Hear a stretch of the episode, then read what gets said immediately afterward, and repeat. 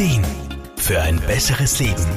Der Wohlfühl- und Gesundheitsratgeber. Die stillste Zeit im Jahr ist da. Weihnachten ist für viele die wunderschönste Zeit im Jahr. Mindestens für genauso viele Menschen aber auch die stressigste und schrecklichste. Lebens- und Sozialberaterin Irma Frumann aus Graz kennt dieses Problem. Kommen doch immer wieder verzweifelte Klienten, die einfach nur mehr die Nase von Weihnachten voll haben. Gerade vor und zu den Feiertagen wird uns in Filmen und Serien immer wieder suggeriert, dass zu Weihnachten immer alles harmonisch und perfekt sein sollte. Egal ob die perfekte Familie, die perfekte Partnerschaft, das perfekte Fünf-Gänge-Menü oder das perfekte Geschenk. Was in Hollywood-Streifen oft so einfach aussieht, bedeutet in Wahrheit aber puren Stress. Unser Leben ist nun mal kein Drehbuch und wir haben kein großes Filmset-Team an unserer Seite, das die ganze Arbeit erledigt. So kann es durchaus sein, dass wir uns selbst zu viel Druck und schier unschaffbare Vorgaben machen. Irma Frumann? Bereitet einem schon der Gedanke an die Feiertage Bauchweh oder Kopfschmerzen,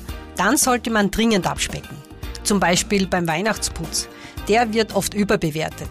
Man putzt schließlich eh das ganze Jahr über. Und wenn wo ein Staubkorn liegt, was soll's? Und muss es ein ausgefallenes Menü sein? Nein, vom Lieblingsessen der Kinder bleibt bestimmt auch nichts am Teller übrig. Wir selbst machen unsere Regeln und wir selbst entscheiden, was uns wichtig ist und was uns ein gutes Gefühl beschert. Miteinander Zeit zu verbringen, zu lachen, etwas zu spielen oder einfach nur zu entspannen, kann Weihnachten zu einer besonderen Zeit machen. Und Stress macht es sicher nicht. Manchmal tut's auch gut, sich einfach mal eine weihnachtliche Komödie anzuschauen, bei der dieser ganze Weihnachtswahnsinn ein wenig auf die Schippe genommen wird. Ja, und dann darf man sich ruhig auch selbst mit einem Augenzwinkern hinterfragen und alles mal ein wenig lockerer sehen. Die Weihnachtszeit zusammen mit der Familie, mit Freunden oder auch alleine genießen, das kann gelingen. Es braucht meist nur ein wenig Umdenken, denn wir selbst bestimmen die Regeln und können entscheiden, worauf es uns ankommt. Armin Hammer, Serviceredaktion. Der Wohlfühl- und Gesundheitsratgeber.